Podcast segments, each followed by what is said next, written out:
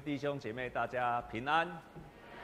那我们跟左边跟右边的跟他说，遇见主就是幸福的开始。在过去几周，我都用门徒的特色来跟各位来分享以及勉励。今天我们有门徒大学的毕业典礼，我一样用门徒的特色，就是打死不退的跟从，怕死无退的军队。打死不退的跟随。如果你有特别关注，在这次乌克兰的战争，他的总统泽伦斯基，好几次、好几次，人家都问说他逃走了没？甚至美国政府跟他说，我们要他提供你到美国来帮你庇护，要找一个地方来帮助他。可是你看见在电视上那个乌克兰的总统泽文斯基一直都说，我们一定会战斗到底，我们不会撤退的。他说：“我在这里，我们在基辅，我们正在保卫乌克兰。”然后他很勇敢的宣告：“当你们开始发动攻击的时候，你们将会看到我们正在迎面正面迎战，而非仓皇逃走的背影。”如果你还记得几个月前，阿富汗同样同样被军队打入时，那个时候的总统加尼坐着飞机逃跑的景象，如果你有看电视，你会很震撼那个时候的景象。整个国家陷入混乱，总统都逃走了，所以所有的人也攀爬到飞机上，大家都要逃走。整个国家在混乱，可是相对于这一次的乌克兰，他们面对到一个更强大的国家，但是就是因为有一个总统打死不退，就是因为有个总统他打死不退，到现在，虽然他们遭受很大的攻击，他打死不退，到现在，所有全世界的国家都站起来帮助这个国家。因为有个打死不退的领袖，因为他打死不退，他就看见了前面光明的道路。另外呢，阿富汗的国家一开始总统就跑走了，我们看见国家的混乱，人人都开始逃走。不管那个战局的结果如何，人们永远纪念这个总统逃走了，而那个总总统他打死不退。他告诉我了我们一件美好的真理，也是对我们所有台湾人的启示。我们很最近大家都在比较我们跟乌克兰的命运，我们的命运有点很像很像乌克兰，盼望我们也成为一个打死不退的人，因为只有我们打死不退，才会有真正的人来帮助我们，我们才可以看到希望。今天的圣经节一开始，有人来告诉耶稣说：“耶稣。”希律要杀你的，希律要杀你的。这个希律其实他是一个，在之前他已经杀死了耶稣的表哥，就是约翰。因为这个希律王他做了在犹太人当中乱伦的事情，他娶了他哥哥的太太，而这个哥哥的太太又是他的子女，所以等于是乱成一团。在那个耶稣那个时代，包括犹太人的王都是乱成一团，当然罗马人更不用说了。那个血缘的关系，那个婚姻的关系，淫乱的关系是非常非常的混乱，所以约翰就指责这个王西利安提帕，没有想到这个西利恼羞成怒，最后就把这个约翰的头给斩掉了。这时候他听到另外一个先知，就是约翰起，诶，耶稣起来，他认为耶稣是另外一个先知，所以他也把想要把耶稣顺便把他干掉。于是很多人来通报跟耶稣说：“耶稣啊，西利要杀你的。”耶稣这个时候就指责的，而且很勇敢的跟他讲，圣经上这样记载说：“你去告诉那个老狐狸，你去告诉那个老狐狸，今天、明天我要赶鬼，还要治病，第三天我的事就成全了。虽然这样，今天、明天、后天我必须向前行，我必须向前行，即使。”希律要杀死我，我还是必须要向前行，往着耶路撒冷的方向，我还是要前行去。在路路加福音里面不断的、不断的听到耶稣用这两个字“必须”，必须。在好几处的地方，譬如他说，耶稣对他们说：“我必须在这个城里面传讲神国的福音，因为我奉差遣就是如此。”当耶稣复活的时候，耶稣对他的门徒说：“这就是我从前与你们同在之时所告诉你们的话语。摩西的律法、先知上的书和诗篇上所记的。”凡指着的我的话都必须应验。这个应必须在代表的至少有三个事情，三个事情，三件事。第一个，这就是上帝给我的使命。这一件事情是上帝给我的使命，所以耶路先知在耶路撒冷以外去丧命是不可以的。这是我的使命，我一定要往耶路撒冷去，即使在那个地方我会被钉死在十字架上。第二个意义。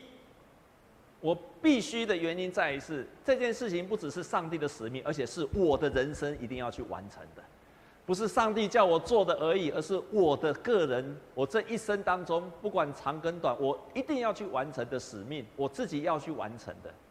第三件事情呢，就是耶稣说必须表示这是我马上要去做的事情，我不要再闪避了，我打死不退。耶稣用这样来示范给他的门徒：当我们面对使命的时候，是打死不退。我们为哪些事情打死不退？在圣经上教导我们，至少有几件事情我们要打死不退。第一个就是要为真理打死不退，要为真理而打死不退的跟从了耶稣。耶稣当他施行了神迹给五饼二鱼之后，这个时候有五千的人来跟从他。他希望耶稣能够行神迹，耶稣让五千个人吃饱，很多人来跟从他。他们希望耶稣能够行更大的神迹，可是耶稣没有再行神迹。这个时候，这五千个人就一个一个都退走了，因为他们没有看见耶稣的神迹，他们就慢慢的退走了。耶稣问他的门徒一件事情说：“这些人都走了，你们也要走吗？”门徒告诉耶稣说：“在你有永生之道，我们还要跟从谁呢？”他很确定的说，在耶稣里面已经有永生之道了，所以我不会撤退。十二个门徒说：“我不会撤退，我一定会跟从到底。为了这个真理，耶稣在你里面有永生，你有真理，我一定会跟从你到底。”弟兄姐妹们，为了真理，要打死不退。在美国好几十年前，那个时候美国黑人还是很多不平等的时候。Martin Luther King 很有名的牧师 Martin Luther King，他就开始主主站起来主张黑人的民权，所以他被称为黑人的民权领袖，黑人的民权，黑人的自由，黑人的平等。可是要在那个时候主持这样的事情，常常是要遭受到许多的灾难，有时候要被石头丢，有时候要被火烧，有时候被威胁要被暗杀。有一次，当他的威胁到他身上，他都可以承受。有一次，他被放话要威胁杀死他的妻子，还有他的儿女。这个时候，他害怕了，他就在神的面前做了一个祷告。他跟上，他跟上帝祷告说：“上帝啊，上帝啊，我非常的害怕，我非常的担心我的儿子女们，我非常担心我的家人。”他就跪在神的面前祷告，这个时候他听到一个微小的声音，对他说：“马丁路德，马丁路德，你要站起来，为正义站起来，为了公义站起来，为了真理站起来，我就常与你同在，直到世间的末了。”然后他继续听见耶稣对他说：“我永远不会离开你。”我永远不会离开你，你永远不会孤单。那个时候，他就站起来，继续的打死不退。唯有那些打死不退的人，他会经历到神与他同在，直到世间的末了。唯有那些打死不退、为了真理而坚持的人，他会经历到神与他同在。也许你没有做那么伟大的事情，你也不是什么领袖、民主的斗士，也许你都不是。可是，在你的生活的现场，你常常要面对到打死不退的选择。你是要选择的退，还是你要选择的继续的向前？有一位姓林的弟兄，他在海关服务。我们都知道，海关是一个常常要面对抉择的地方。那个抉择不只是东西可不可以过，还包括很多的压力。有一次，有一个立委从他的海关的面前经过，他开始检查，看到那个立委里面有很多的违禁品。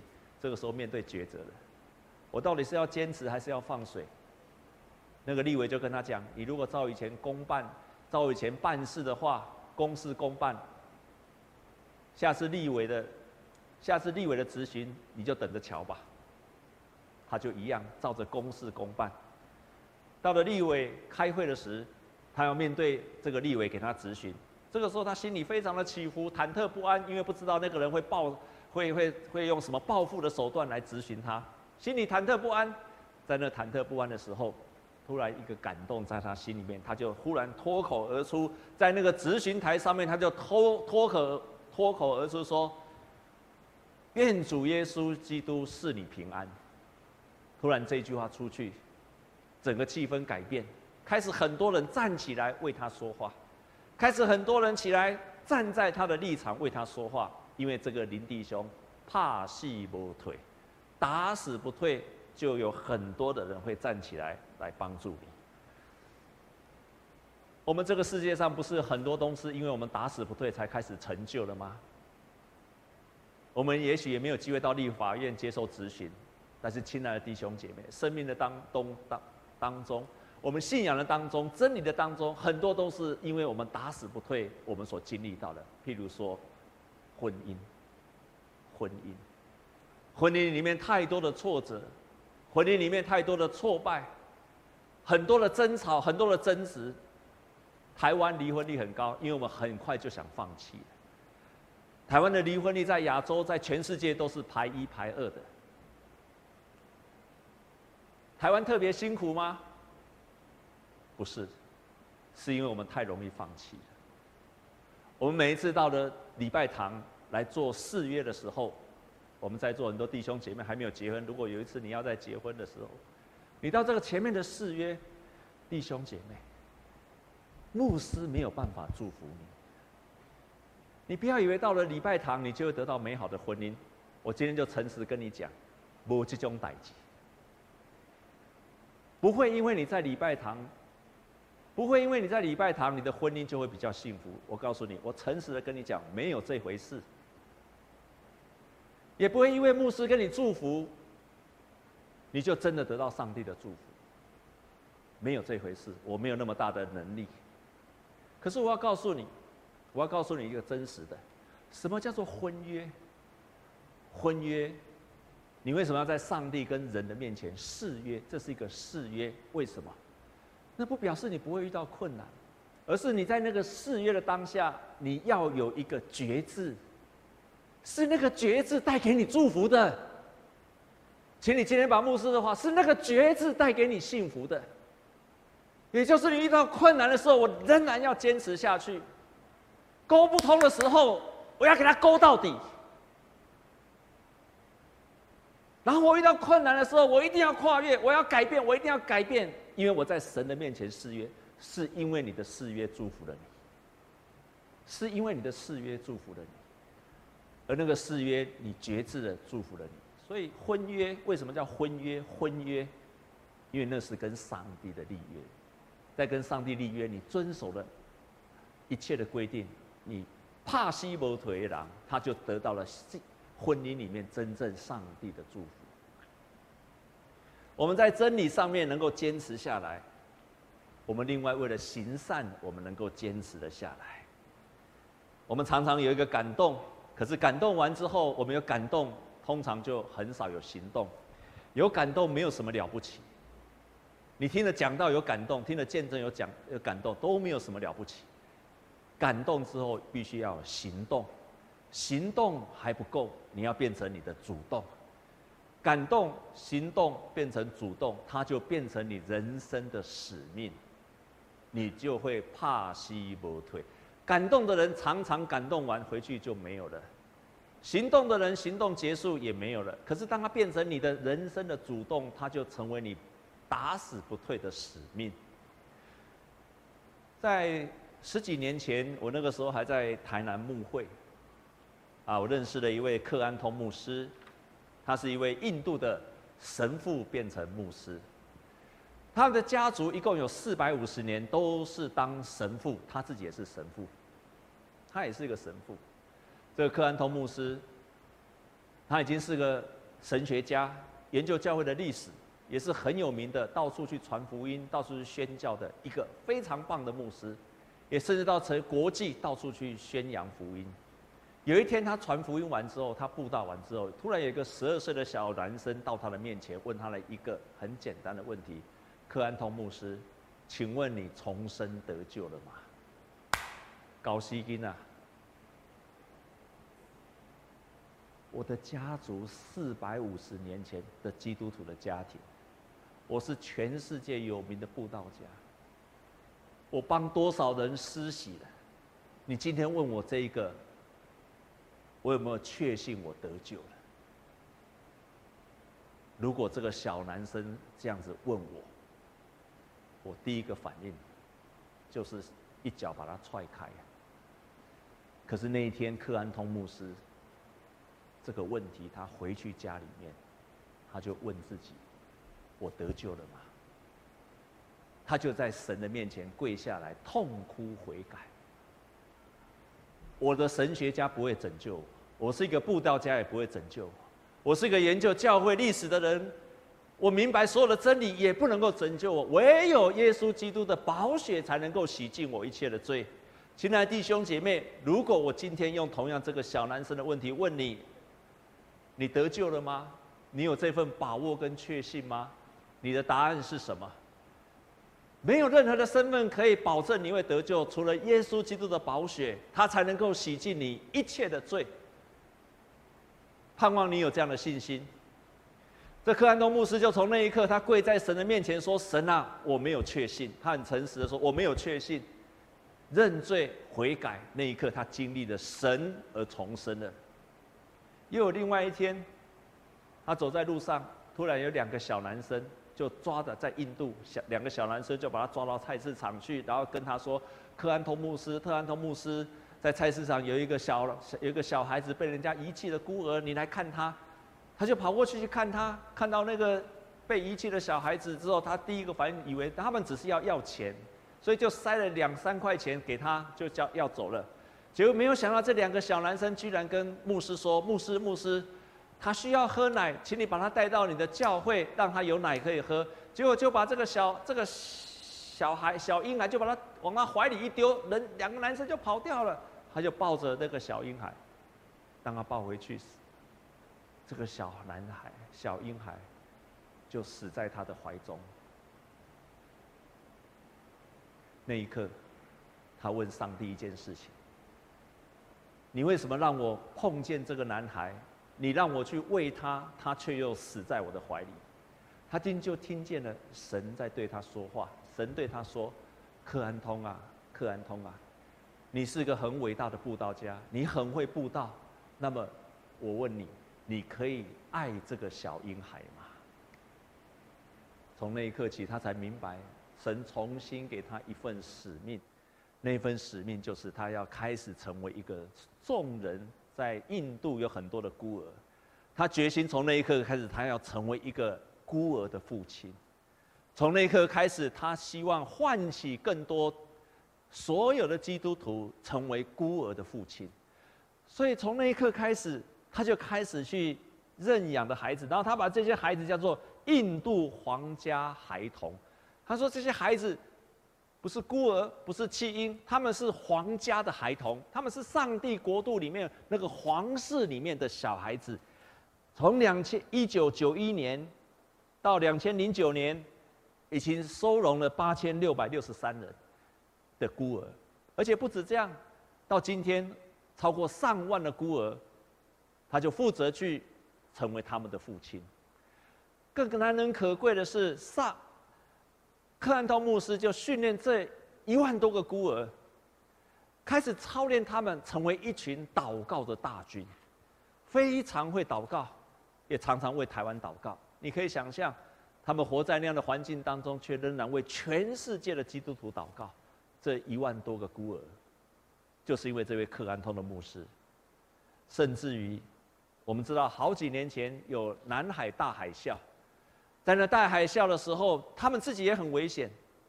可是这些孤儿为了全部的印度来祷告，坚持下去，你就会看到爱的结果出来了。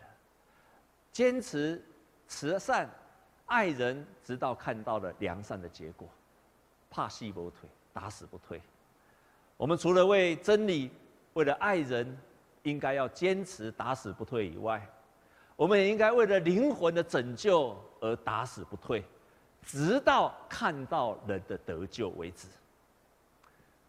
在我们今天所读的圣经的当中，我们所读的圣经的当中，不断的提醒我们，要我们耶稣在世界上，就是为什么要走上那个十字架的道路？因为要拯救人的生命，所以他一定要往耶路撒冷去。他打死不退。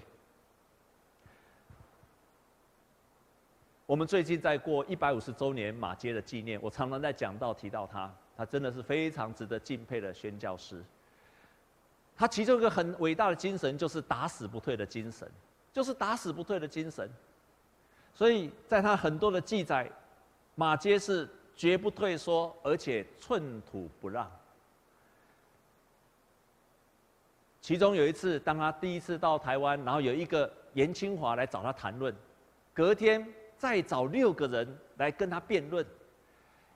辩论完之后，这些人辩输了，再隔天又找了七个人，所以一共十三个人又来找马街辩论。马街在前一天晚上不眠不休的，马赶快研究佛经，研究道教，研究台湾的民间信仰。为的是什么？因为他想要了解我要怎么跟这些人辩论，他打死不退。他在他的传记里面讲了一句话，非常非常的有趣。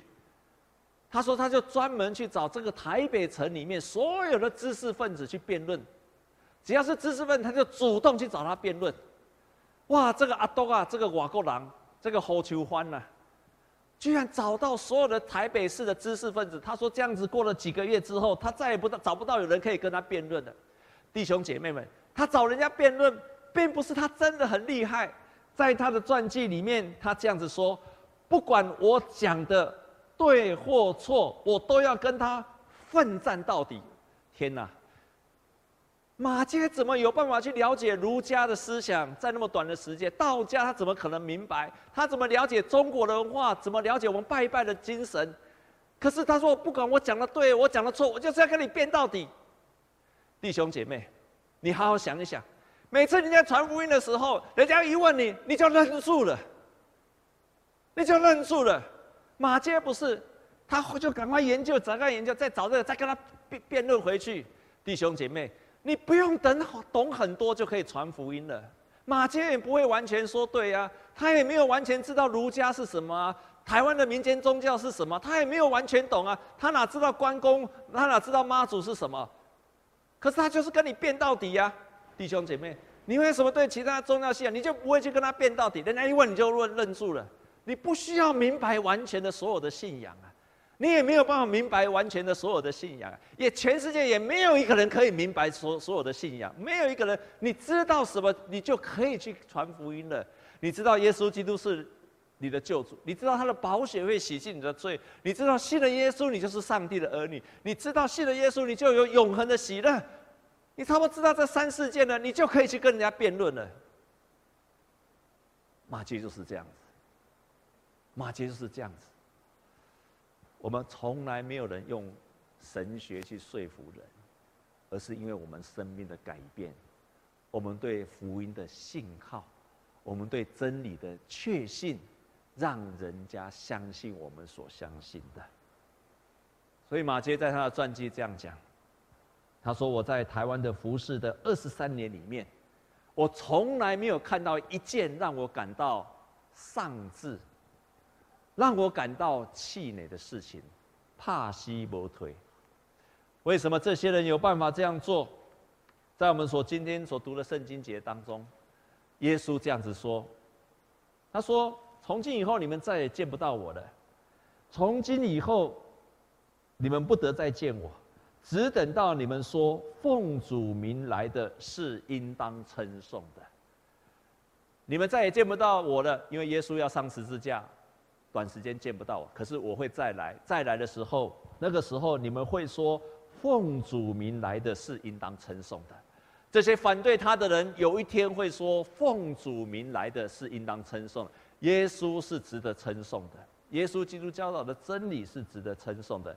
简单的来讲，为什么这些人可以怕西伯退，耶稣可以打死不退？就是因为他看见的不是暂时的，而是看见了永恒的荣耀。我们在这个世界上有两种的生命，一种就是你的肉体的生命。你今天大家都有肉体，我现在看到了你也是肉体的生命。可是不要忘记了，我们成为基督徒还有一个叫做属灵的生命。我们还有一个属灵的生命，是我所看不到的，你也看不到我的属灵的生命。你在这个世界上所有东西，肉体所做的一切。弟兄姐妹们，都是暂时的，都是暂时的。你今天你的肉体所赚的钱，也是暂时的；你的肉体所生的儿女，也是暂时的。我们教会最近常常有人年长者过世，我特别一天到晚再去，去去那个殡仪馆的时候，我都有个很深的体会。不管今天躺在前面那个人，他多有钱。他的积存有多少？他有多少儿女？他多么舍不得离开世界。可是有一天，他都躺在那个地方的时候，亲爱的弟兄姐妹，把我这句话听进去。你在这个肉体所成就的一切，在这个世界上所成就的一切，没有一分钱你可以带着走的，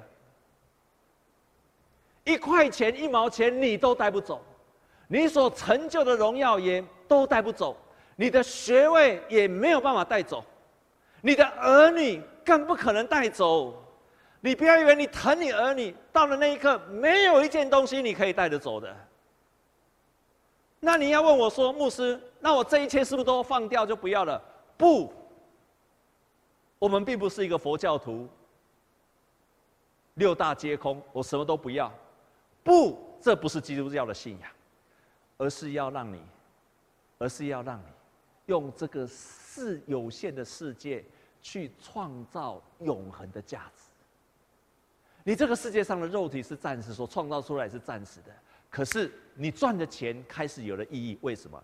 你除了在你所需要的一切以外，你开始把它用在一个爱人，你把你的金钱用在传福音，你把你的金钱用在维持真理。弟兄姐妹，你的金钱除了这个世界上的意义以外，开始有了永恒的价值。你生的儿女，你的生的你的儿女很会读书，很有成就。亲爱的弟兄姊妹，跟将来的国度一点关系都没有，一点点的关系都没有。可是，当你教养儿女，你把他教育得好，他的人生有成就，他荣耀神了。人们在他的身上，他告诉世界上的人说：“我今天能够有这样的成就，除了我的父母以外，感谢上帝，是神的帮助。这个孩子，肉体的暂时有了永恒的价值。”不管你所的成就，你的儿女、你的财物，都有世上短暂的意义。